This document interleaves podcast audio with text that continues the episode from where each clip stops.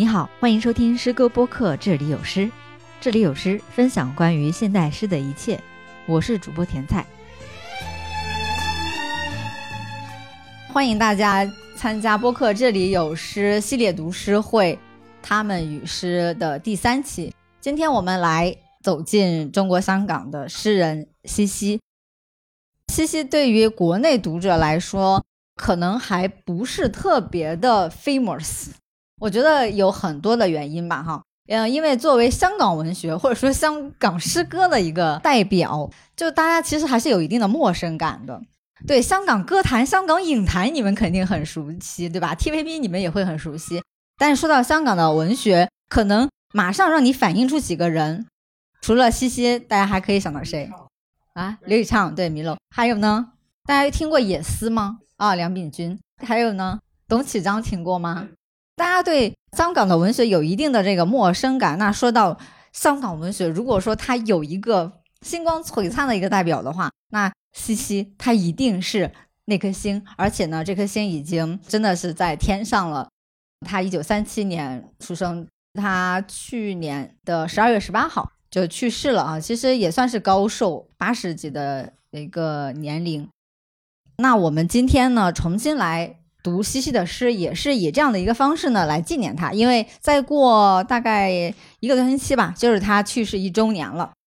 今天选的诗呢，主要是来自于二零一九年广西师范大学出版社出的西西诗集，这也是国内仅有的一本西西诗集。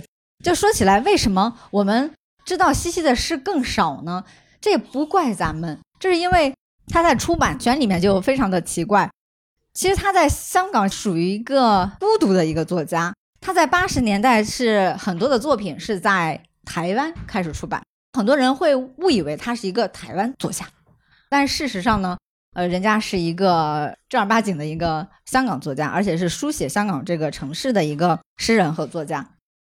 那他的诗集是两千年的时候才在台湾一个叫红帆书店，是诗人杨牧。组织出版的这么一个书店才出版了他的诗集，那到国内的时候，也就是二零一九年，我没记错的话，应该就是广西师范大学出的那一本。那他后来还有没有作品呢？其实他一直在写作的。二零二二年在香港，他有出过一个，对《动物嘉年华》是在二零二二年的七月，也是他生前最后一本。这个诗集有点像是一个诗和。绘本，它是一个有点跨界的一个作品。然后我选了其中一首《我不和你比》，啊，是一首动物诗，也是非常有童趣的一首诗。所以今天我们主要的能读到的，那就来自于这两本。对西西的一个介绍呢，可能我们后面会穿插着诗作，再给到大家更多的信息。我们先读一下第一首。很多时候提到西西的一个风格，一定会选的，可不可以说？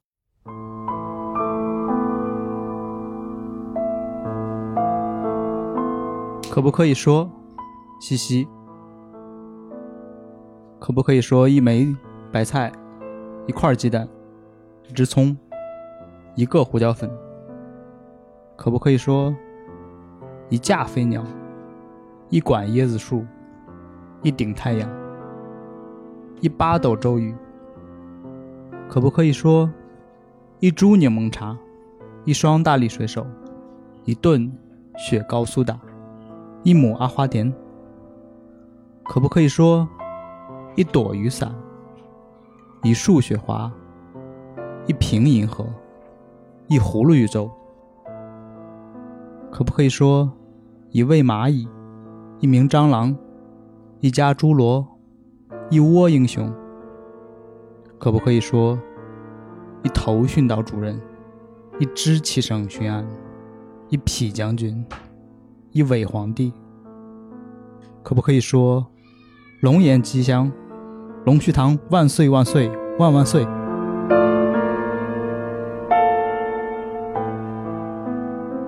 感兴呢，就是两个点是印象比较深的，一个是他把量词做了一个颠倒，但是每一个颠倒上都是花了心思的。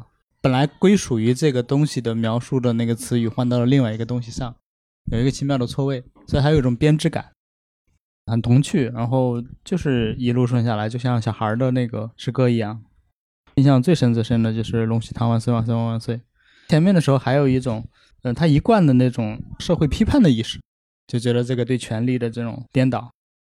但是最后的时候又又拉回了那种童真的感觉，他把轻和重、社会和童心的东西做了一个完全的颠倒，这个是很妙的，有点卡尔维诺的那个味道，因为他很喜欢卡尔维诺。是的。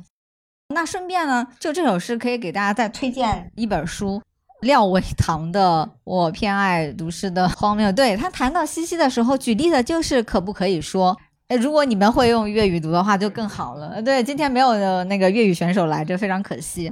廖伟棠在他的书里面评价西西的时候呢，就以可不可以说这首诗举例，所以在这里不用特别赘述了。其实刚才那位读诗的朋友哈，丽丽，其实她也讲的特别好了。然后我们从这首诗里面确实可以看到两个主要的点，一个就是非常具有童心童趣，好像是小朋友的眼光，小朋友才会这样讲的，就透露着一颗赤子之心的那种天真。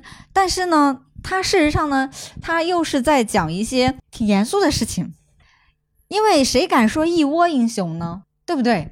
英雄怎么可以就是把一个一窝一个略带贬义的一个量词组合放跟一个感觉像是正义的哈，就是在我们的语言习惯里面，英雄应该是一个正义的这样子去组合呢？这里面有着他一种像儿童一样很大胆的一种质疑，然后包括最后像是一尾皇帝、一匹将军啊，用的都是。就是把它动物化，好像是在不屑一种权利，包括最后的“龙眼吉祥，龙须糖万岁万岁万万岁”。对，只有小孩子才会把他的零食、把食物，把它摆到一个这么重要的一个位置，能够看出它其实是会带有一些，比如说社会批判的一些意味，但是它整体是一种非常轻盈的感觉，似乎好像我们也可以去。掀起一股量词的革命，我们是不是也可以？但是你就会发现，他这些用词并不是随随便便的。你感觉他好像可以很口语化，他可以复刻这样的一个语言表达。但是你真的要去做这件事情的时候，你就会发现，原来写这样的诗是是有难度的。OK，那这首诗我们先到这里。在第一页里，我并置了啊另外一首诗。如果前一首诗是他的一些童心纯真的话，那美丽大厦那就是他的一些敏锐和浪漫。美丽大厦，西西，你写信来，人把我的地址写错了，我住的地方叫美丽大厦，你写的却是美丽。但我是欢喜，所以不更正。而且，你是诗人，美丽是你的祝福。美丽的大厦，啊啊，让我从此就浪漫起来吧。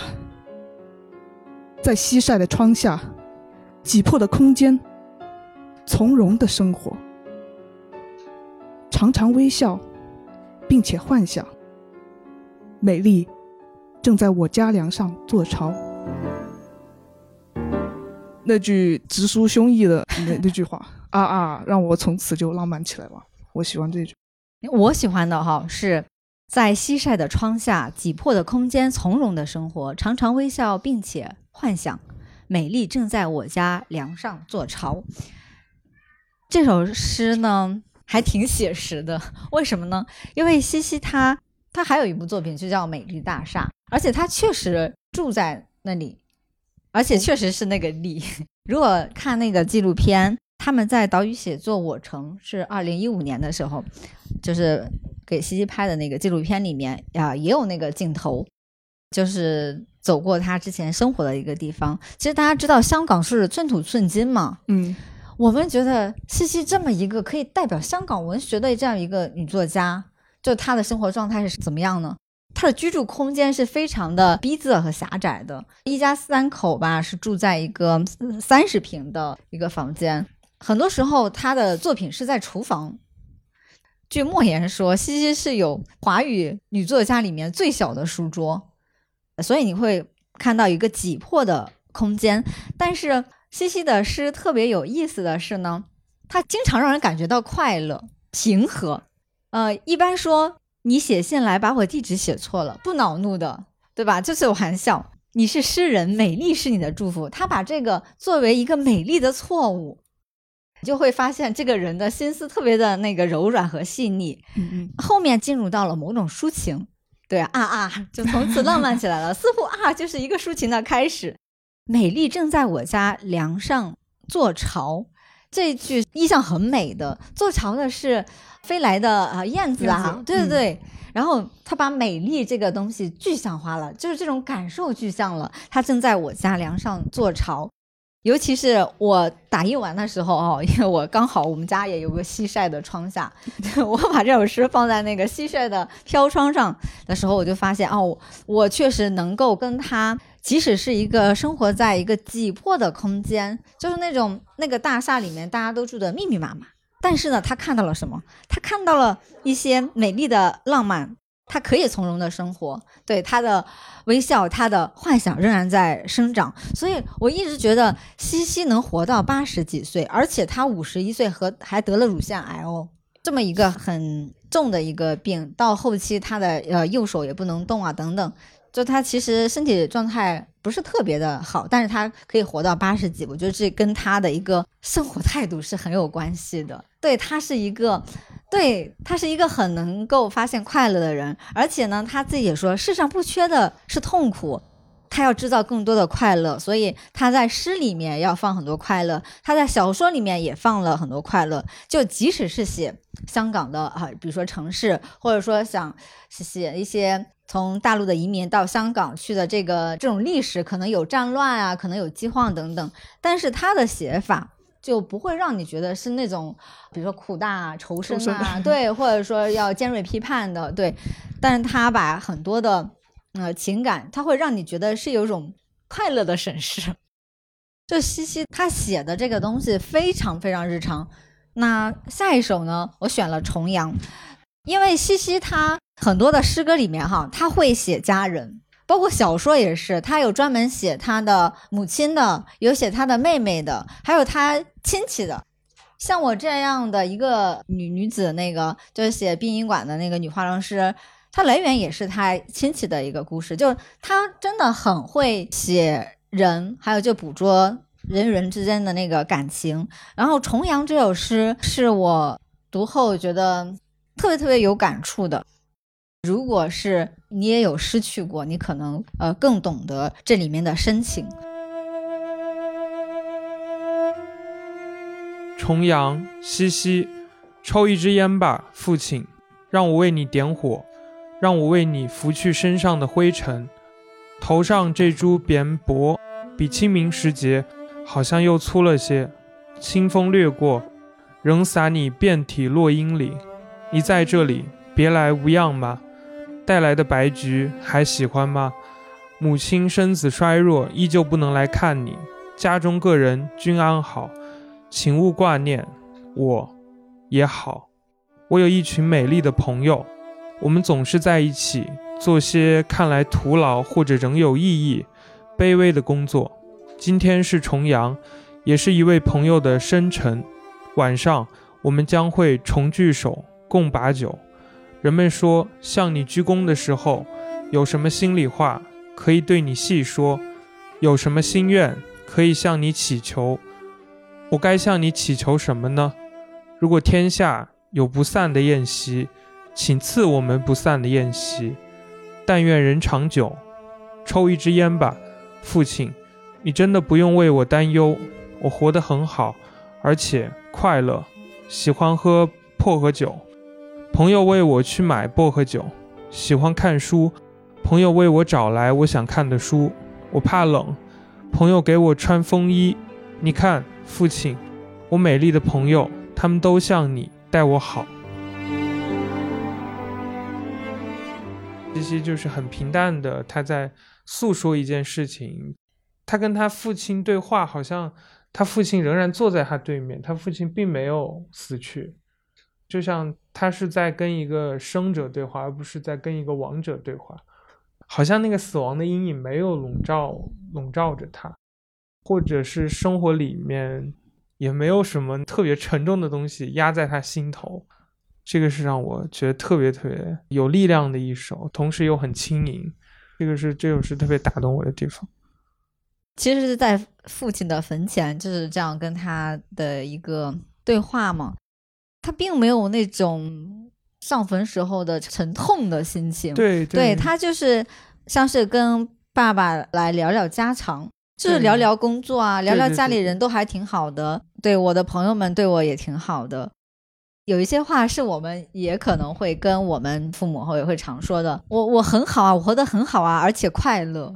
报喜不报忧是我生活里真的很有很多忧，所以我不想报，或者是不想让家人担心。但是在西西这首诗，好像也感受不到我是故意要呃隐藏我那些悲伤，为了不让你担心。好像我生活里虽然我可能会经历那些不开心、不舒服，但那些事好像也不放在心上，因为我有很多像父亲一样美丽的朋友。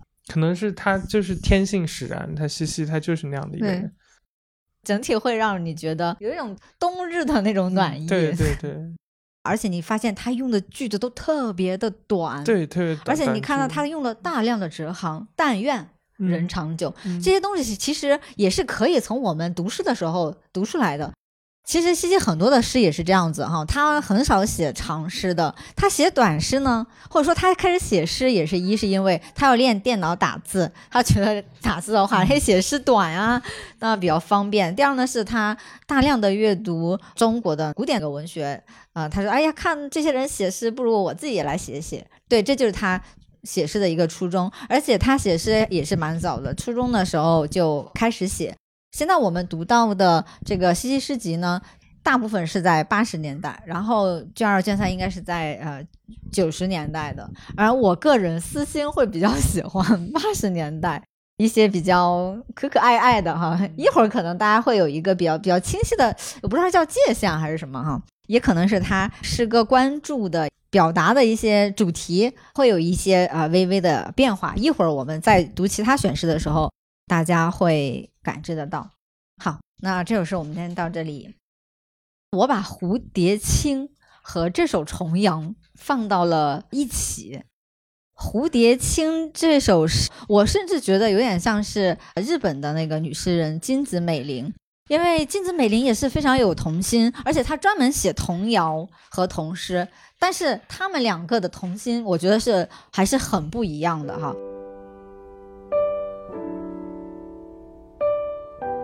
蝴蝶青，西西，渐渐地发现自己变成一头袋鼠了。袋鼠的口袋在怀里，我的口袋在心里。无论走到什么地方，无论睡里醒里，袋里总累累的满载许多东西。想把袋里的东西倒出来，能倒出来吗？又如何舍弃？又如何忘记？渐渐的明白，蝴蝶为什么能够飞了，因为因为蝴蝶轻，因为因为蝴蝶没有心。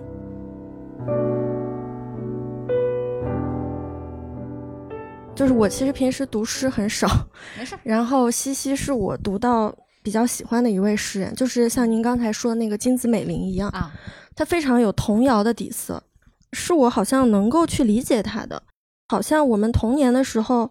就是这么去看世界的，然后会跟他有一些想法上的重叠的感觉。当我得知他已经实际上是一个八十多岁，然后也去世了嘛，完全想象不到他是那样一个形象。他在我心里好像是一个少女。嗯，然后《蝴蝶青》这一首的话，我就是觉得，呃，它比较符合当代人的一些想法吧，因为大家脑子里面总是有很多东西在转，但是你不知道你什么时候能够让自己。稍微舒服一点。大家有没有发现，就西西很多的诗都可以去配一些绘本，就是画，对，就是视觉。因为西西他涉猎的那个文学类型很多的，就不只是像咱们熟知的小说、散文，还有诗歌。他早些年的时候呢，他也写影评、写剧本，然后写书评，然后他也。甚至拍那个实验的短片。他也喜欢那个像是意大利的新浪潮啊，法国新浪潮很多的导演，就是视觉图像对他的影响是很深的。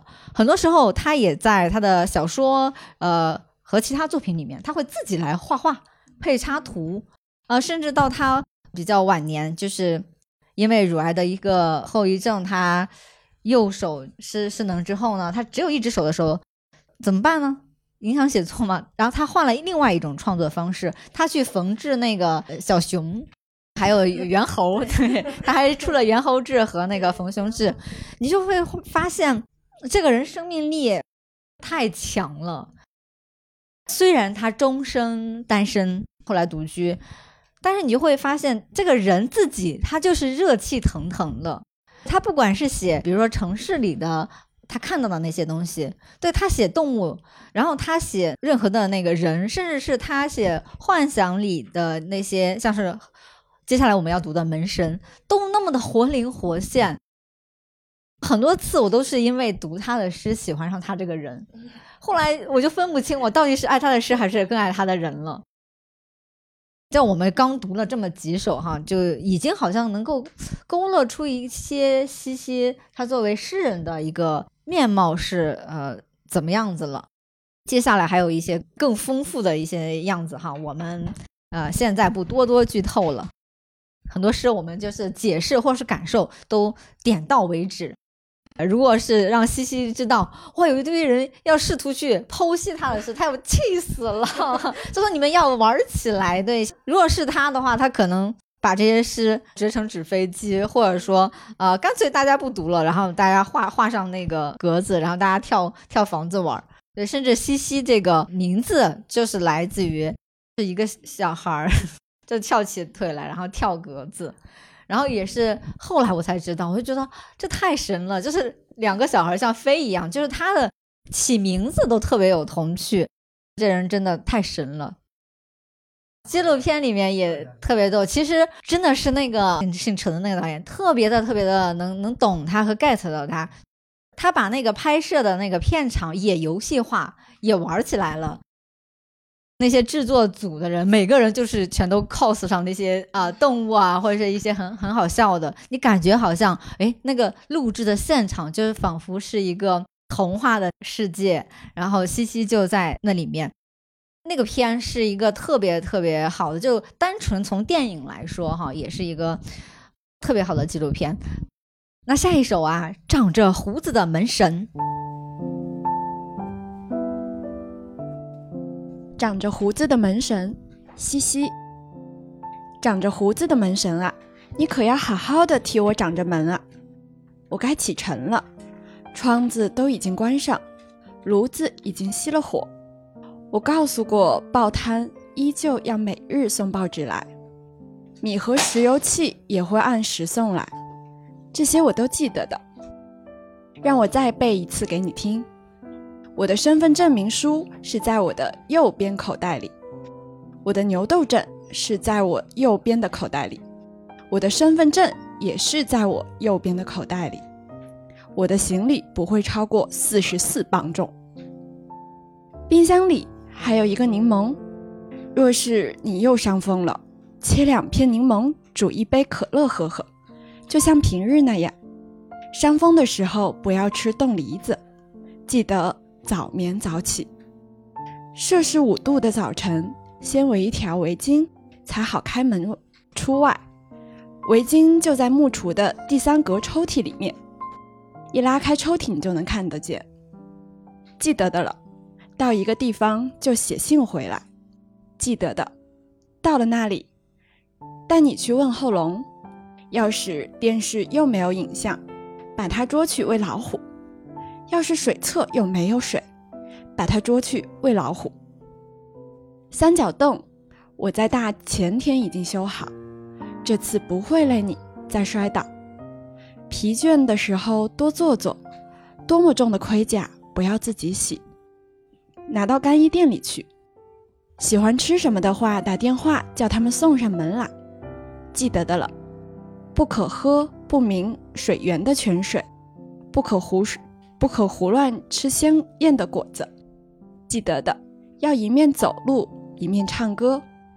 我的忧愁不应该超过四十四磅重。记得的，到该回来的时候我就回来。长着胡子的门神啊，你可要好好的替我掌着门啊！如果我回来不比以前更诚恳，把我捉去喂老虎；如果我回来不比以前更宽容，把我捉去喂老虎。可爱可爱，这首诗也很可爱。，对，可可爱爱的。嗯，而且他 他一直的那个嘱咐真的太就太记得的了太逗了。对，对。就虽然我不会粤语，但是感觉如果那个记得的了用粤语读出来，然后应该会就是还蛮乖的感觉。嗯嗯，就是整个像是一个给自己或者是便签条。好的，谢谢你的可爱的声音。下一页，下一配置，我我把它写猫的都放在了一页。这两首都是写猫的，但是呢，感情会有一点微妙。西西也是知名的爱猫人士，大家可以看看诗人会怎么来写猫。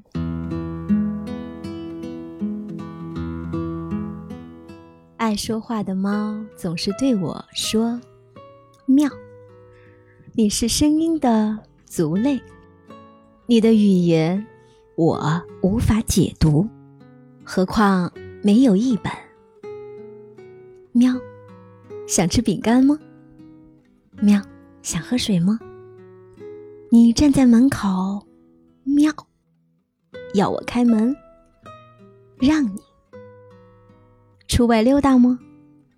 已经告诉你啦，这里不是花园别墅，门外没有供你奔跑的草地，也没有供你攀爬的大树。上了树，你又不一定能够下来。住在十三楼呢，打开窗子，怕你摔下街，所以装上纱罩了。敞开门，怕你在盘旋的梯间迷失。走廊上香火弥漫，经久不散，模糊你的嗅觉，你会不会认得回来？每幅墙一模一样，每个角落阴暗，每扇门紧紧封闭。冰凉的铁闸背后。你也不会找到朋友。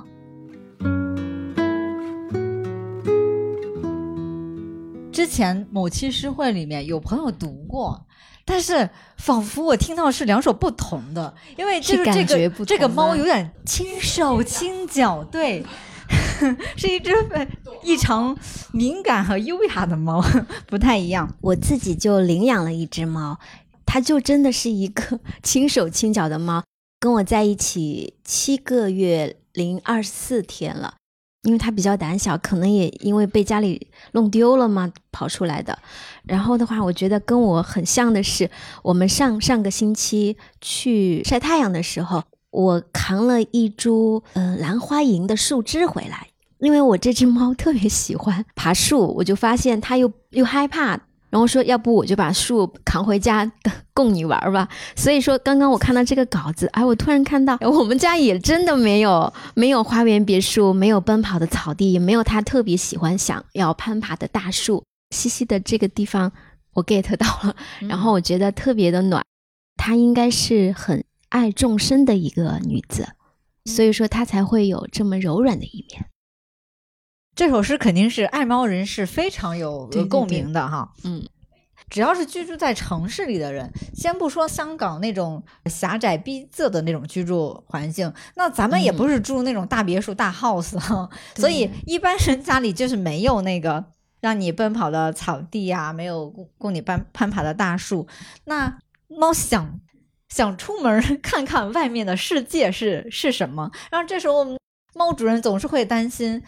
丢了，一不溜烟儿对就就猫走了了之后，其实对你们来说是一个巨大的失落，好像是猫把你们给抛弃了一样。那外面的每幅墙怎么样啊？角落阴暗呢？还有冰凉的铁闸啊，你发现它这些用词，它用的这些词，它好像在告诉猫，外面的世界危险、不安全。嗯，但是也有一种隐隐的感觉，猫的居住环境和猫对外面世界的那种认知和人其实很像，因为猫和人都住都居住在那个狭窄的那种空间、那种室内。对，大家可能也是也会有出门要去看看的这个需求，但是外面确实不是特别的安全，你甚至不会找到朋友，就是也可能会有冷漠啊等等的。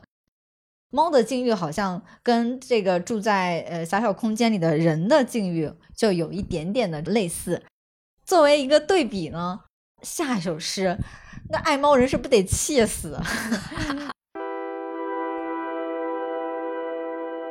有位读书人，西西。听王教授说，有位读书人上楼梯，把栏杆上酣睡的猫一脚踢到楼下去。我看见一幅草地，两道彩虹，三只黄蝴蝶，四棵苹果树，五只画眉鸟从楼上掉下来。完，对，戛然而止。因为它中间刚好还有一个空横，就是空档，然后就有一种上下的对比。如果只看下面，就不加那句从楼上掉下来，觉得啊，这首诗还蛮美的，就是有一种很美的景象，然后咵就哐掉下来就没了哦，然后就很映衬上面的那个对比，说一只酣睡的猫，人家睡得正香呢，然后这个读书人一脚就把它踢下去，就让人生气。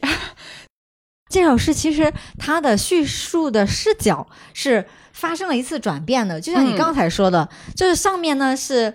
人类把一个猫呃踢下去，然后到了第二小节的时候，我看见，其实更多的时候是那个猫看见，嗯，就是猫从上面掉下来的时候，仿佛有一个慢镜头啊，对对对，一幅草地，两条彩虹，三只，然后它一二三四五这么下来，然后最后戛然而止掉下来，对，哐的一声，这镜头就到这里了，对，即使是这样一首短诗，你甚至也可以用那个电影的视觉的语言。去想象，它其实里面也是有它自己的那种嗯那种结构和节奏在的，嗯。嗯，而且它并没有在这里面哈要去批判，就是明显的要去批判那个什么读书人居然要去这样虐待一个动物，对他他他不会这样去做一个明显的指责，但是呢，他让你带入猫的视野，有那种情境感，对。因为很有画面感，很像个动画片，所以你会对这个故事就哈哈，就是嗯，有一种看了一个动画片那种轻巧的开心感，就没有那种很沉重的批判感。可能呢，也是因为它这一二三四五，就是这种有趣的，又是又是这种有趣的量词的这种组合，就似似乎消解掉了。你还你可能那个情绪还在那个上面踢猫的这个很粗暴的、很可恶的一个动作里面，对你你的情感并没有说啊马上转变到一种嗯嗯斥责啊等等，对他最后仍然让你觉得啊哦，就是那种感觉，就怎么踢下去了呢？是因为我对八零九零年代的呃香港漫画看的比较多，然后所以就是看西西的这个就有那种看老夫子，包括类似于那个时候我们那个时候可以看的三毛啊之类的那种感觉的状态，就是有一点荒诞，但是呃对于很沉重的事情，它其实又又可以一笑了之的那种画面感，我觉得很舒服。对他的诗和小说里面，你都能看到好像是在分镜头一样。对对对对，所以也是。呃，如果大家也喜欢电影的话，喜欢看一些那个绘本啊，甚至是图像小说，你你你从他的那个文字中，你会 get 到非常非常多他那种丰富性。我是绘本还有图像小说的，还有刚刚说的漫画的爱好者。刚刚从第一首诗，它很有童趣和绘本像的诗歌感，就感觉因为绘本里面有很多是诗歌绘本，所以其实就是能感觉西西的善良和轻巧。好，目前来说算最后一首可可爱爱的《热水炉》。这时候如果是要有一个小朋友读，那就太可爱了。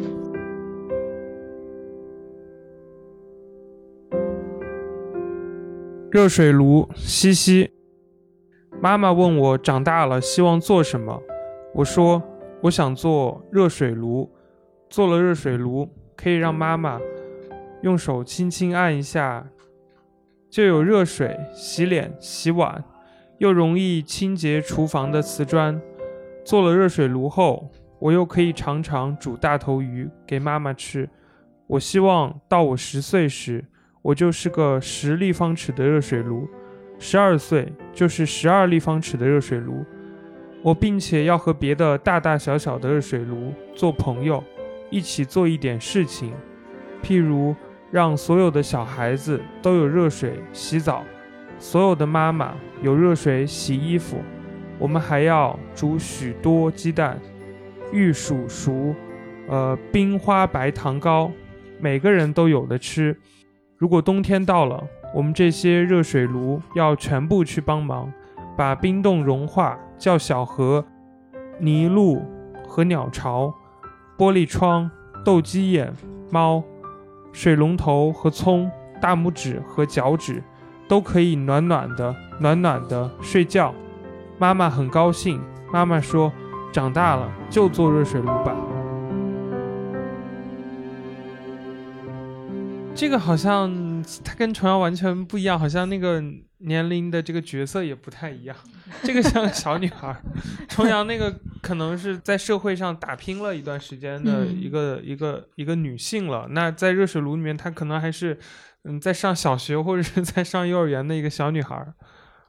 我记得那个廖伟棠，他是把这首诗跟跟余秀华的那首诗放在一起对比啊。余秀华就有一首诗叫《小屋》。他有一条狗狗的，对对对。然后余秀华那个是特别特别沉重的一首，然后就跟西西这首来对比。其实这首诗是特别适合跟小朋友去读的，对对。啊，甚至有一些诗人会说，呃，如果你的孩子需要诗歌的启蒙，让他们去读西西的诗啊，就不会被污染的诗啊，可以用你儿童的语言写出来的诗啊。热水炉大家知道什么东西吧？对，香港称热水器为热水。长大了希望做什么？这就是我们小时候经常被家长和老师问到的一个命题。我的理想，我要做什么？但这里面它就是 这么朴素的，他要做热水炉，可以去温暖所有人的这个呃热水炉。包括他后面其实他还又写到了很多，他可以去。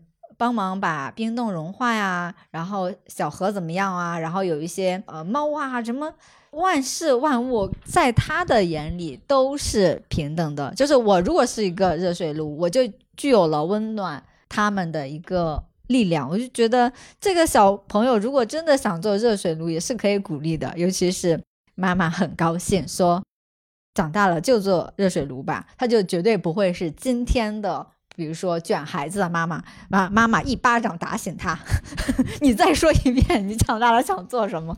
那可能就是另外一首诗和另外一种氛围了。其实，在热水炉里面，它不止一个孩子，他那种纯真的那个想法，其实它里面的一些写法也在写一些用小孩子的眼光来。推演到其他人身上，推演到人类，推推演到万事万物，很朴素的一个。我我是觉得这里面是有一些大的格局的，一个儿童和妈妈童言无忌的一个对话。我觉得这这里面仍然是有属于西西的诗歌特质的东西。后面如果细读的话，比如说热水炉可以就是让妈妈有热水洗脸洗碗，他后面还说让所有的小孩子都有热水洗澡。所有的妈妈都有热水洗衣服，他其实从一个小孩子的视角，实际上是看到了这个社会上的一些这种现象。我觉得都不是童心了，是一颗赤子之心，就可以推己及人到别的孩子、别人的妈妈，还有就是每一个人，这种又很朴素又很大爱的一个东西，就是热水炉，其实也是它又可爱又令人感动的一个地方。那接下来要转向了，朋友们，女性主义字典抽样，许多女子和家族树，我把它们放到了一页。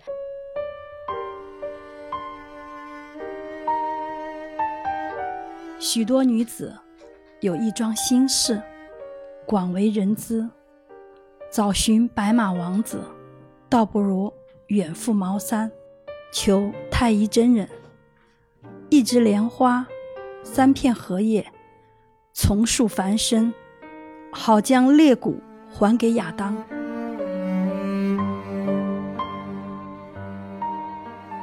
一说这个莲花重塑凡身，这不哪吒吗？对呀、就是感觉很混搭的一首诗哈。你看白马王子，这个是西方童话故事里叫白马王子，茅山太乙真人是是中国的，或那个重塑凡身，这哪吒也算是中国神话。亚当这这是圣经故事里面的，就这么一个混搭。你们有没有这种感觉哈？这首诗实际上是对一部分女性的一种批判，或者说是一种提醒。不管是这种找寻啊，还是说肋骨还给亚当，女性似乎是要去寻求一份爱情，也可能是呃婚姻，但是，但是她在诗里，她是她有明确的呃观点的，倒不如。但是呢，倒不如呢，他也没有说你们居然去找寻白马王子，你们居然要要跟那个亚当干嘛干嘛？对他，他不会用这种，他用了一个非常轻巧的，倒不如干嘛去呢？去重塑凡身，重塑凡身也是 说重新树立自己，就是自我的一个认同，要尊重自己的那种身体的一枝莲花三片荷叶。你看他用的那个数量词“一枝莲花三片荷叶”，最后还有一种古典的那种呃韵味和从语言上的那种节奏在里面。理解说的哈，它确实底色是一个批判，或者说是一个警醒的一个作用。对他并没有愤怒的指责，他只是说倒不如。我觉得他很多的那种态度和呃语气，都用一种更轻的东西去去处理了对，温和的建议哈。啊。你看这个最后的那个就是肋骨还还给亚当，它实际上是圣经里面的，因为人之初嘛哈，夏娃是亚当的肋骨，你是我的骨中之骨，肉中之肉。从属物，对对对，这个结合到西西她本人的这种生活经历哈，你就会知道她对一个独立女性的那种那种认同。嗯。然后我们可以顺便说一嘴哈，很少有人会把西西直接列为独立女性啊，或者是独立女作家，也也不怎么这样去讲。呃，西西虽然是那个独生，然后在她的小说作品里面哈，提到爱情的篇目也非常少，但是提到爱情的时候，他写的也也还很好，并不是说这个人就是一个 冷若冰霜，完全没有这种体验和感受的哈。他能在很多的呃小说，还有包括这这几首哈、诗歌作品里面，就直接写女性她的观念啊，对身体的一个看法啊，我是觉得他其实是挺先锋，我觉得可以叫先锋。就在九十年代的时候，但是他有一批的诗是是这种类型的。他自己，我我好像在任何的访谈和文章里面没有没有看到他要号召女孩子们去做一个独立女性。我就发现他好像不是一种号召型的，她是在践行。对他自己是活得特别呃自在的一一个灵魂，即即使他呃晚年，他一直在打破创作的那个边界嘛，你也会发现，就他的那些好朋友们也非常的照顾他，尤尤其有一些朋友是他之前做文学杂志啊，就是那些志同道合的朋友们，他晚年你就会感觉他自己的生活过得很纯粹，精神很自足。对，他并不需要，比如说爱情、婚姻，还有就是其他社会规范里面要求女性到了哪个阶段必须要完成的。对他，他好像根本确实不在乎，他他也没有需要这些东西去装点他的人生。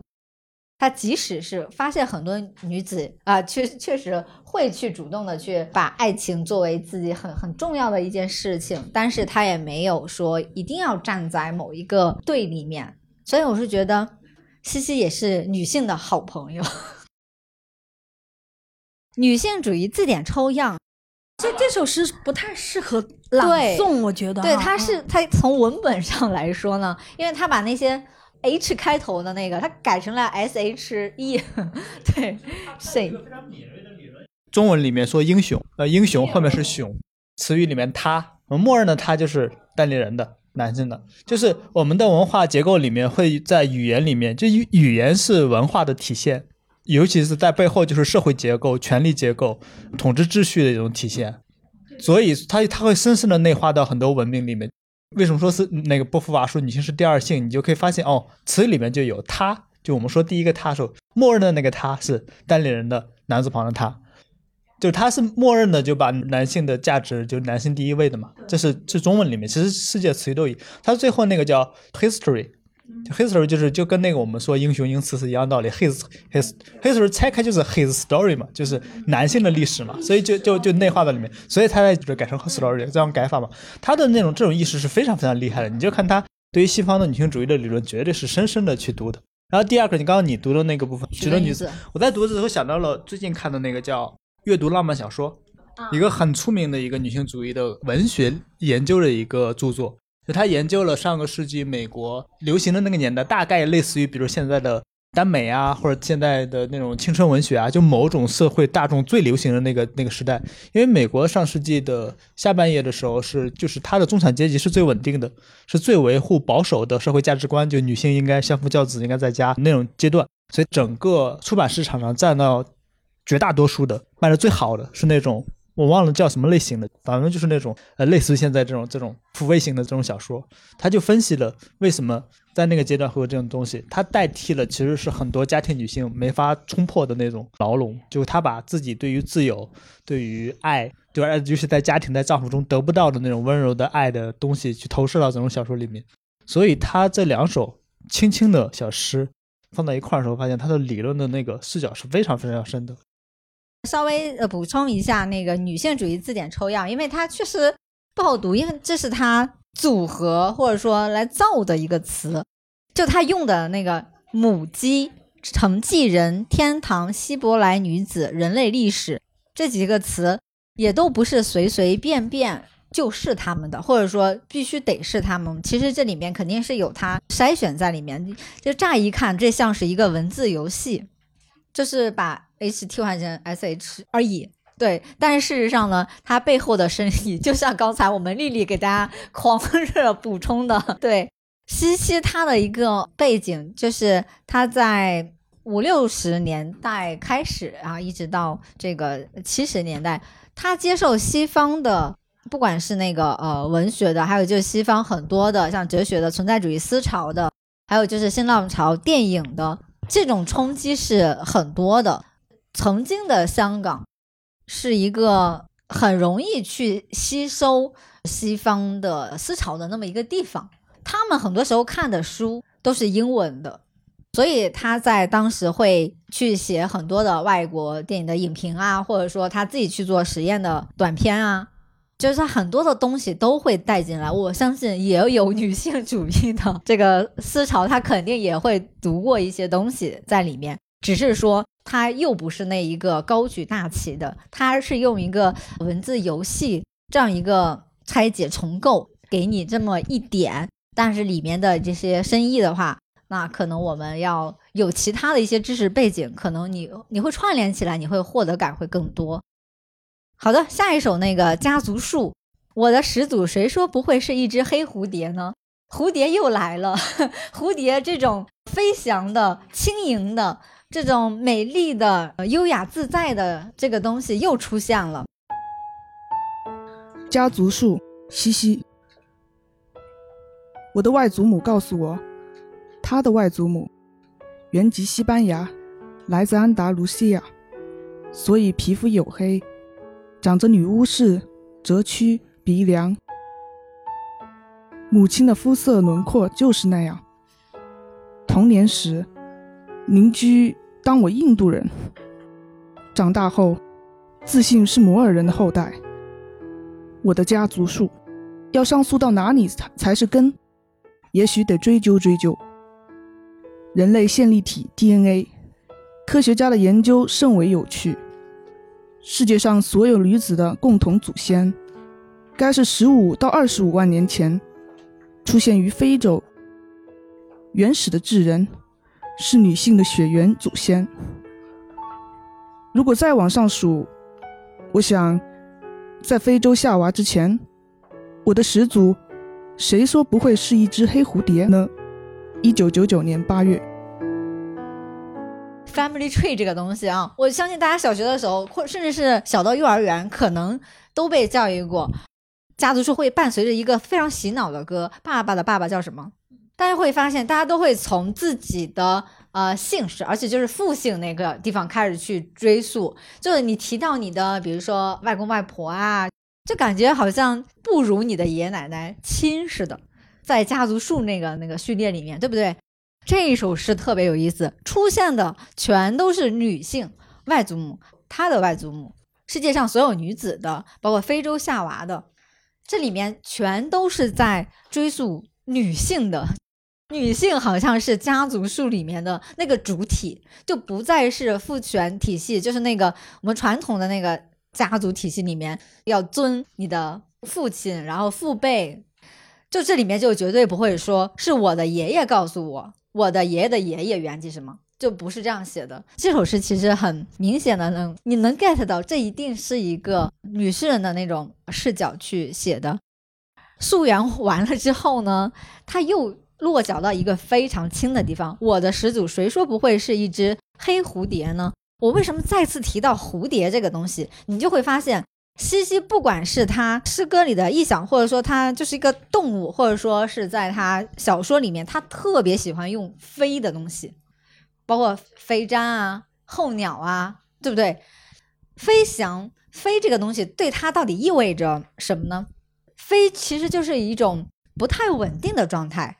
对吧？它不会长久的驻留在一个地方，它是一个对漂泊的，看起来像是一个无根的，呃，或者说是漂浮的这么一个状态，可能也有隐喻，比如说就是一个移民的一个身份，因为就是小学之后嘛，就五零年之后就随父母移到了呃香港，之前是在上海，但是他祖上又是在广东，就是他在上海是讲粤语，然后他也会普通话。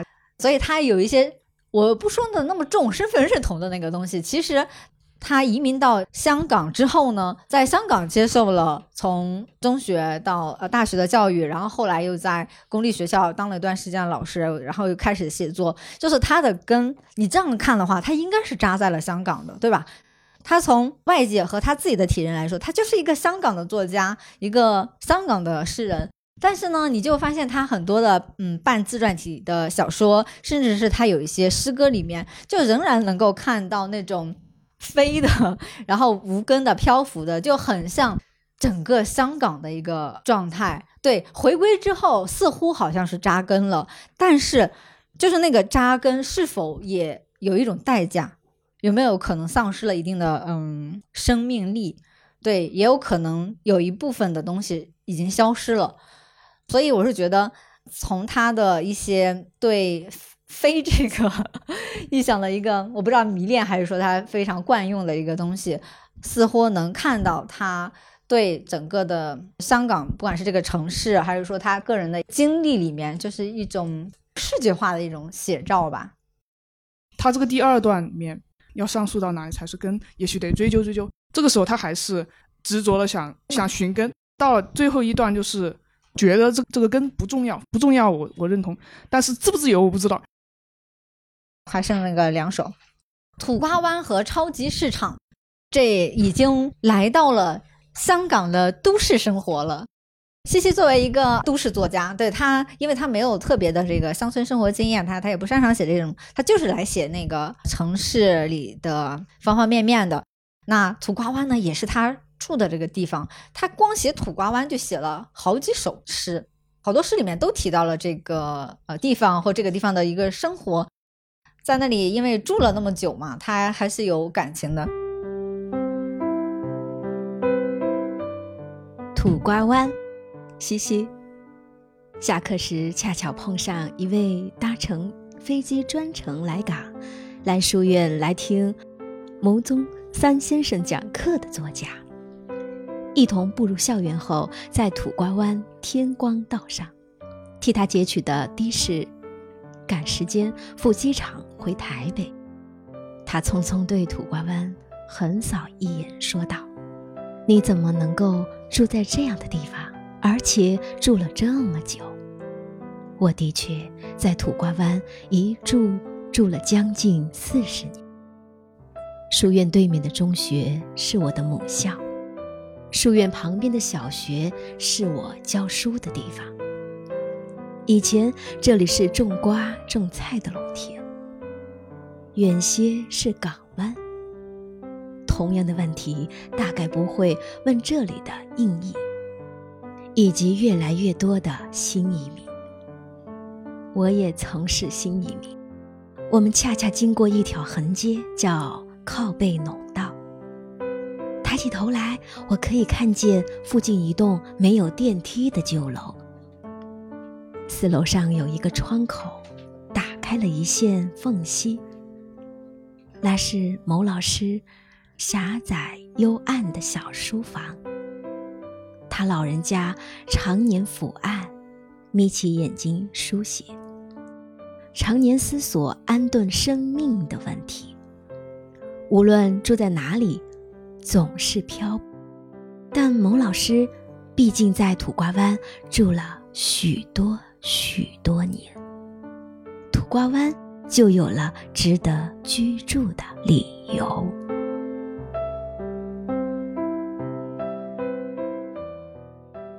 像散文化的一个诗，无论住在哪里，总是漂泊。但是他又在这儿找到了港湾，他心灵的港湾。我也曾是新移民。他的这个移民的呃背景，就是这个诗里写过，然后那个小说《候鸟》里面也也写过，他的那种呃本土属性是非常的强的。即使说他是新移民，但是他跟香港这个城市的这种关系的密切，他对这里的那种感情，就是这个人和城市是一种。互生的关系，所以你才会看到他在《我城》啊等等里面用那样的方式来写香港。这首诗其实没有特别多的意思，更更多的是你能看到诗人对土瓜湾、对香港这个地方他的那个深情，不管是从时间还是从空间等等意味上的。之所以把它放在这里呢，哈，除了是稍微铺一个。它跟香港的这个背景之外呢，也是为了更好的引出超级市场。超级市场，嘻嘻，我在超级市场想起你们，我在狭窄的甬道中穿行，找寻你们。我看见许多小孩手抱汽水和薯片，许多丈夫推手推车，许多妻子从货架上搬下日常的主要食粮。那些麦包只有麦子的颜色，牛乳饮品只有牛乳的气味，早餐谷物愈来愈甜，罐头食品充满高钠和防腐剂，饼干用了椰子油脂。虽然距离收款处颇远，但我看不见你们。即使是幻想，老惠特曼喜欢尝一点洋葱，这里没有洋蓟，没有西瓜，所以也不可能有加西亚洛尔加。爱嚎叫的金丝宝，找冰冻的东西，震震喉咙。谁是谁的天使呢？离开超级市场后，你们会上哪儿去？可以逛逛旺角、中环或者铜锣湾。设想有一家水果厂商做广告宣传，把模拟的橙子、鳄梨和苹果从高楼掷下，必定击中读财经杂志的行政人员，手袋里藏着城市丽人故事的。女白领，鞋下夹着电脑资料的年轻人，走路读着日本漫画的青少年，刚在报摊买了份马金的送货员。即使是千万个水果从高楼掷下，没有一个会击中读诗的人。一九九八，前面的那个超级市场全都是。大家逛超市会看到的那些人呐，那个景象没有什么特别的。然后另外说一下，那不是洋葱啊，那叫洋蓟啊，洋葱，好像也没有违和感。但是这里面第二段的时候出来了一些人物，惠特曼、加西亚·洛尔加、艾伦·基斯堡，对，这些都是很著名的诗人。最后的那个部分。即使千万个水果从高楼之下，没有一个会击中毒师的人。这种想象的奇景，要所有的橙子、鳄梨、苹果从高楼之下，而且他会对比了对比了那些城市中行色匆匆的各种人，上班族啊、外卖啊等等等等，但是唯独没有击中毒诗的人。这首诗是把诗人是喜欢诗的人、读诗的人放到了一个对脱俗脱俗这两个字可以。就相当于是在这个市市井之外的某一个特异的空间和特异人群一样，这里面读诗的人仿佛就是那个超人一样，Superman，他不会被那些意外的东西击中，最后还是你会读得很开心的一首诗。我本来想以这首诗作为结束的，但是呢，咱们西西诗集看完之后呢。单独选了一首二零二二年在香港中文大学出版社出的《动物嘉年华》，那副标题叫《西西的动物诗》。这首呢也特别的可爱，我不和你比，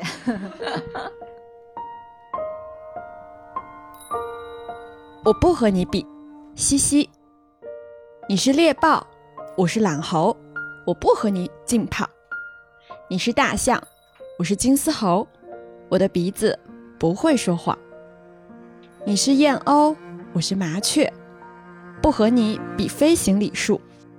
你是兔子，我是乌龟，不和你比睡觉。你是狮子吼，我是鸡仔声。你唱歌剧，我哼小调。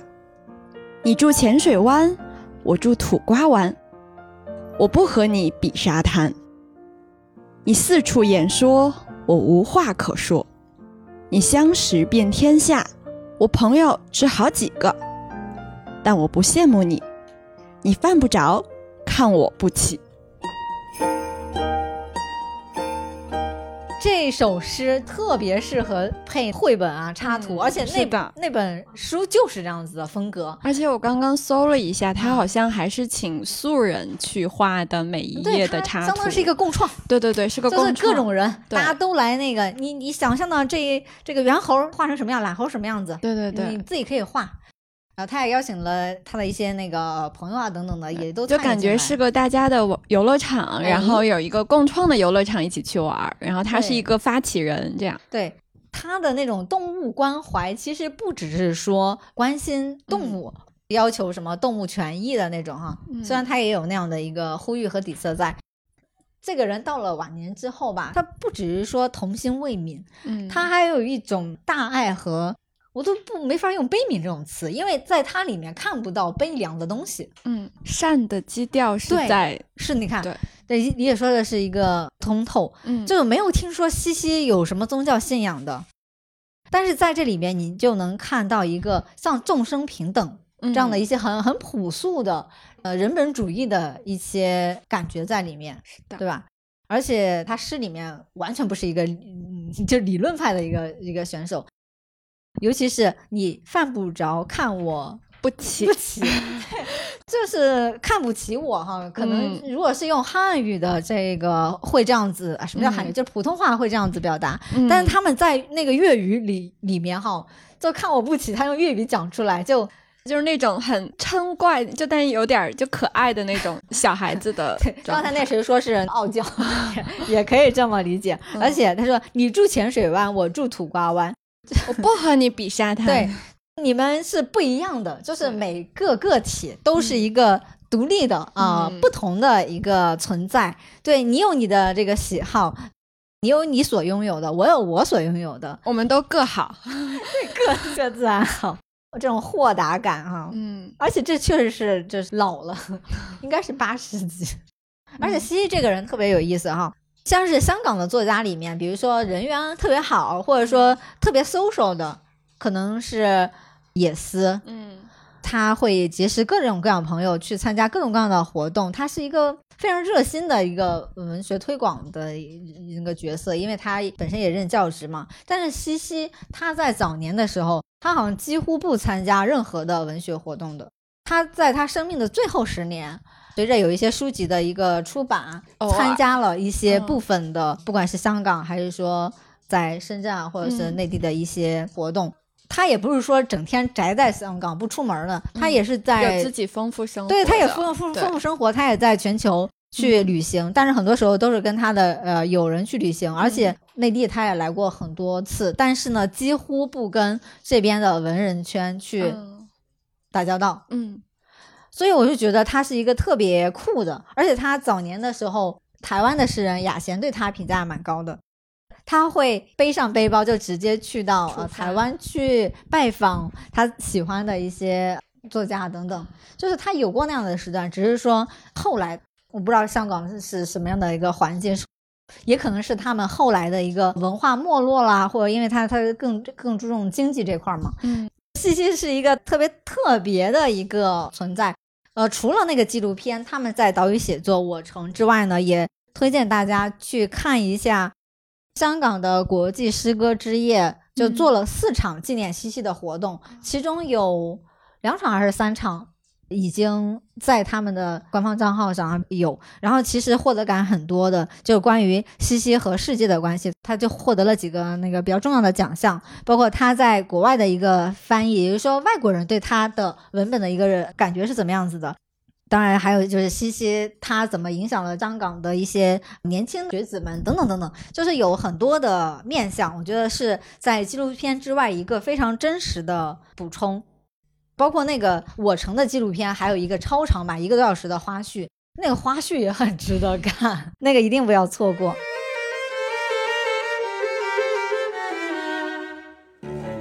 选读可以稍微给大家安利一下，这都是我自己觉得比较特别。那我稍微介绍一嘴哈，选读的里面某名校小一收生面试现场，太有电影感了。这是一个小孩儿，他本来住在那个土瓜湾，但是呢，他为了上一个可能是很好的学校吧，爸妈要求他背了一些词，结果呢，他后来还是就说漏嘴了，那个那个样子，仍然是一个小孩儿的一个视角，它反映的是什么呢？阶级、教育，还有就童真、成人的谎言等等等等，它有反映很多现实层面的问题。而且我感觉西西是一个，如果放在现在，就是会被大家说反卷达人。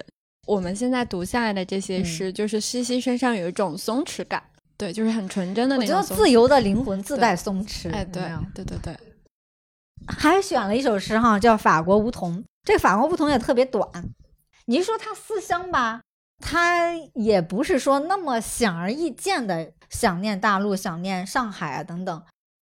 法国梧桐可能香港也有，但是它不像是他记忆中的那个法国梧桐。对，因为那里面有长街沙沙，有叶落喧哗，有冰花白糖糕，有河有雪。香港没有雪的，对不对？嗯其实就是一个简单的一首诗，但是你会发现它的画面感仍然是很强的。长街沙沙，叶落喧哗，河雪冰花白糖糕，它这些具象的一个东西，它会浮现在你的脑海，形成一幅他记忆中的法国梧桐画和那个长街的画嗯面。我是觉得这首诗，然后也特别适合那个，就是画出来。嗯 另外一个是稍微长一点啊，就简单提一下，就是那个选择。在选择里面哈，特别有意思的是，西西因为他的阅读还有他的观影数量是非常非常非常大常对非常多的。他这里面他虚拟的是是一个神神话，是另另外一个异域的一个一个角色，但是他第二个选择是做一个中国人，生活在盛唐。大家想想啊，很多人不都想穿越到哪个朝代，都会选择唐代，但是很多人会选你穿回去要做什么的时候，你会想做什么？他要守护一座小小的草药园，非常小又非常非常具体，又感觉嗯好像不是很起眼的。它是自由的鸟，有点田野感。嗯 是的。那个狮子座流星雨呢？明知是些石头，石头总使我们浪漫。大家可以自己去读一读，而且它里面也带来一些思考吧。除了浪漫，我们还有什么可以依附？这首诗是在一九九八年的十一月，我总会想到，因为九七九八年的时候，大家知道是是对香港回归之后，其实不管是人心还是社会环境，都会有变革的感觉。对，有一些变革的一个感觉。我我不知道为什么哈，在这首诗里面，我总会隐隐的感觉到，比如说以风雷之姿令大地震动，雷鸣海啸如火山行转爆破，我们将以怎样经历的心去面对？会联想到这些，也可能是有一点点的牵强附会吧。每一颗星星都寓居着我们大大小小的灵魂。后面还有一些是，就稍微提一句哈。最后的两页是在马里昂巴德，还有就是树与树林，其实是想告诉大家，就是西西的很多诗歌里面会有他看电影、摄影，包括还有一些那个外国诗人的影响。树与树林里面他就已经提到。因为有那个红色手推车嘛，就是美国的诗人威廉·卡洛斯·威廉斯，包括什么蒙太奇方法简介啊，等等等等，就这两首诗是非常鲜明的，用到他对他的视觉的那个图像的那些敏感度的，尤其是在马里昂巴德，它是一个法国的一个老电影啊，反正影史上评分嗯很高，这首诗跟那个电影就有一点点的那个呼应。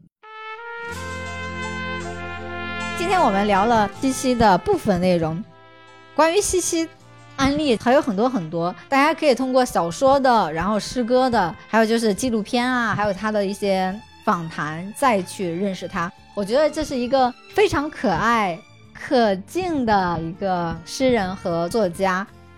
我是觉得，不只是香港文学有他是一大幸事，就是我们现在的读者仍然在去读西西。